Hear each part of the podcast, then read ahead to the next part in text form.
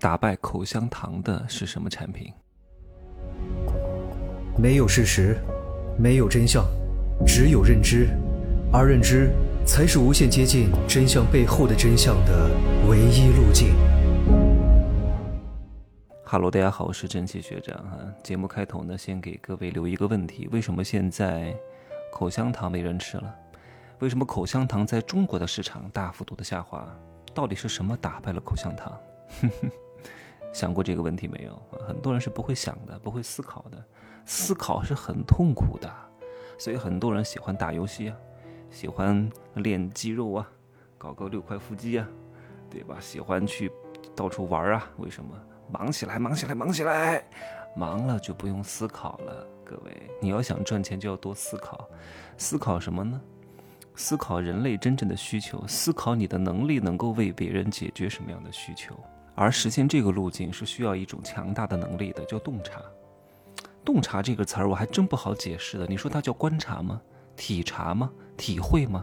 都不精准，它没法说。只可意会，它不可言传啊。它一定是需要一种天赋异禀在里边的，然后呢，还要经历过很多的事实，看过很多东西，再加上他天生比较敏感，能够洞悉到事物本质的一面，才能够把这个需求点给它提炼出来。这很难。你看，很多人也都在讲什么干货，讲什么商业啊、创业啊、人性啊、情感啊、自己自己的成长故事啊、个人成长啊、职场啊。对吧？好像形象也不错，声音也还可以，是那么回事儿。讲的道理呢，也都大差不差的。但是为什么就很难挣到钱？为什么就很难有转化率？对吧？好像数据还可以，但是数据可以，离赚钱还有很大一截。各位，你看很多做医美的，搞什么直播，搞什么看脸，好像能引来一些粉丝，可是这些粉丝离变现还差着十万八千里呢。就像你好看一样。你好看，身材好，好像容易能挣到钱，但是离真正的赚钱和转化和成交还差着十万八千里呢。这都这都是泛粉丝，从泛粉丝到精准粉丝中间还有很长的一段路要走，而这段路没有人教你，就像你烧菜一样，有人告诉你怎么用什么火候，啊，用什么佐料，对吧？但是你没有盐，而这把盐。是重中之重，是提鲜的。没有这个盐，这个菜就不能算是上品，顶多呢只能充饥，但是口味一定不会太好，对吧？而这个要靠什么？就是洞察。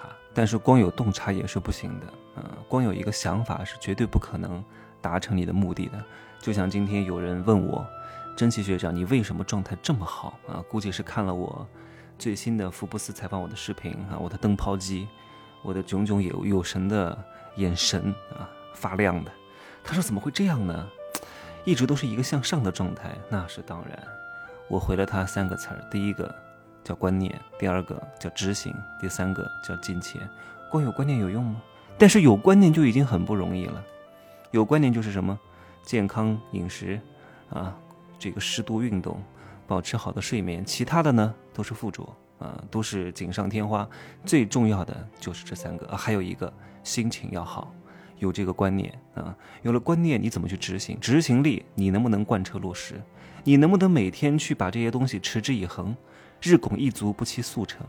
第三点，你还要花金钱啊，好东西、好食材都是滋养人的呀，好的营养品、胶原蛋白，什么什么各种各样的小分子肽，还有什么玻尿酸这些东西都可以口服的。对吧？你不要花钱买吗？所以这三者缺一不可，相辅相成。但是最重要的是什么？一定是观念先行。观念从哪来？洞察力。你能不能够洞察得到？到底应该吃哪些东西？到底应该如何去进行正确的保养？然后你的执行才会事半功倍，然后你的金钱才会为你的执行锦上添花。不然的话，你执行的方向错了，会离正确的目标越来越远的。你的金钱花错了地方，只会适得其反啊！用在了灯红酒绿上，用在了抽烟喝酒上，用在了各种各样损害你身体的行为上，你的金钱只会让你越来越差，对吧？好，那我们再把话题拉回到口香糖上来啊！还记得我刚开始提出的问题吗？为什么现在很多人不吃口香糖了？为什么口香糖在中国的市场大幅度的下滑？到底是什么取代了口香糖？各位思考过来了吗？你问问自己，为什么你吃口香糖之前？我之前吃口香糖的目的很简单，为了保持口气清新。那个时候我还没有用牙线，自自从我用了牙线之后，我就再也不吃口香糖了。有两个原因：第一，我有了替代产品；第二，我真的觉得口香糖很甜，不管是黄健、绿健、白健还是什么益达。等等之类的，它都有一层糖衣，我不想过多的摄入这些糖分，对身体没有什么好处的，所以我把它戒掉了。但是大多数人吃口香糖的目的是什么？因为无聊，因为没事干，吃口香糖呢，咀嚼打发时光，同时保持口气清新，这是他们的一个最核心的诉求。但是我想问各位，现在这些诉求变了吗？没了吗？依旧还有。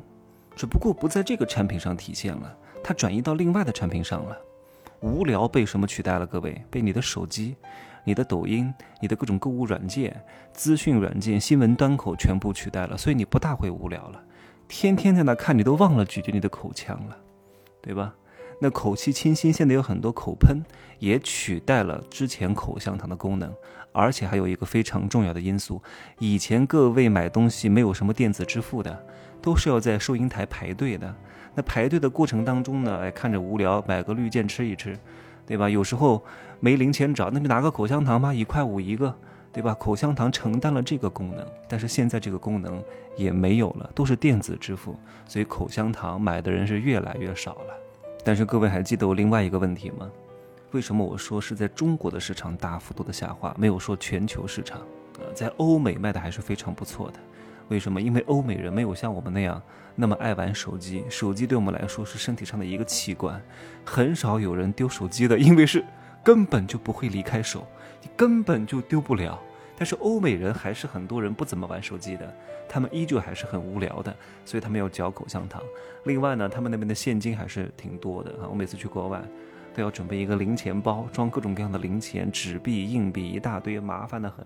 所以他们依旧是要在柜台排队付零钱的，可能有时候没得找，就拿一个口香糖。所以口香糖在欧美的市场卖的还不错。但是这个时候疑问来了啊，你说哎呀，欧美的市场很好，那我们借鉴成熟市场的经验，那中国市场一定也能卖得好。如果你按照这样的一个理论来践行的话，你的这个产品的销量一定不会特别好，因为你没有深刻的意识到中国消费者他真正的需求是什么，你的洞察力还不够。我在这里呢，再给各位举一个例子，就是有时候你认为的需求，它不是需求，你觉得理所应当一定会大卖，它为什么就没人买呢？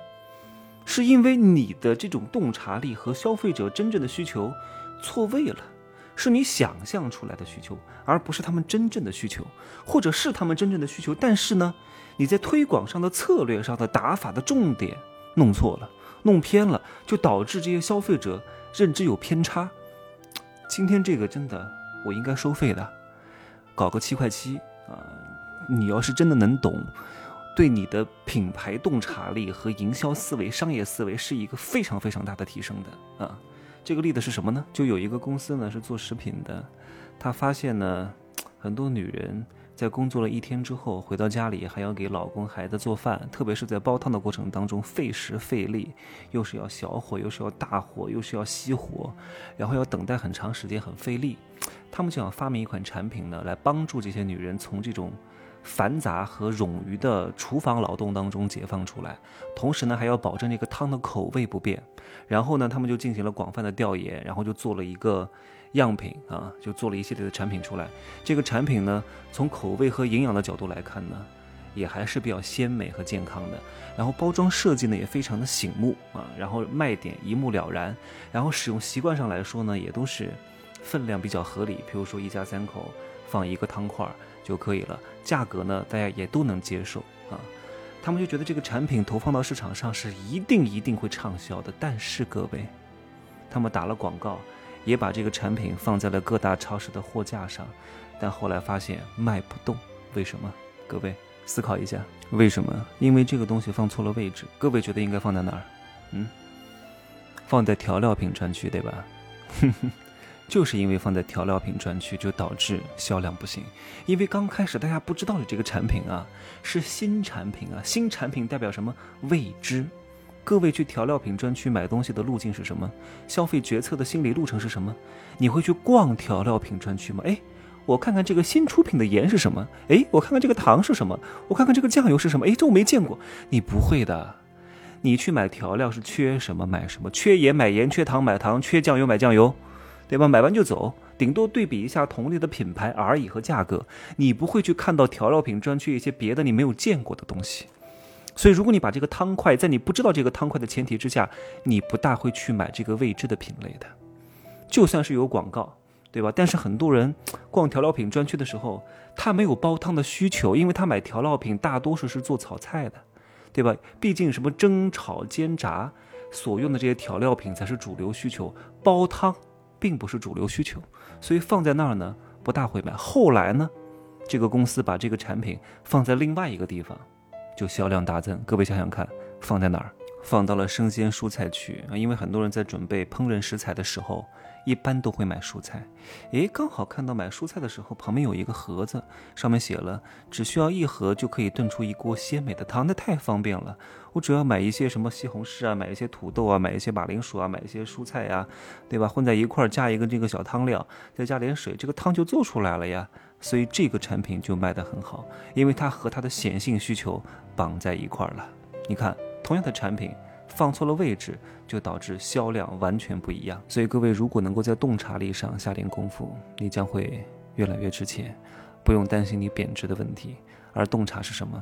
就是你要多观察一些那些大家习以为常的现象背后的本质和规律，做一个不一般的人啊！不识庐山真面目，只缘身在此山中，是苏轼的洞察。破山中贼易，破心中贼难。是王阳明的洞察。那每天都会有很多人被苹果砸中，但是发现万有引力的只有牛顿，因为他们的洞察力不一般。你如果具备这个好的商业嗅觉和格局和眼光，你能够重洞察到商业当中的机会，整个时代洪流当中你能够抓住的这个浪尖，我相信你会有一番作为的。我今儿怎么说的这么理性呢？就这样说吧，明儿见，拜拜。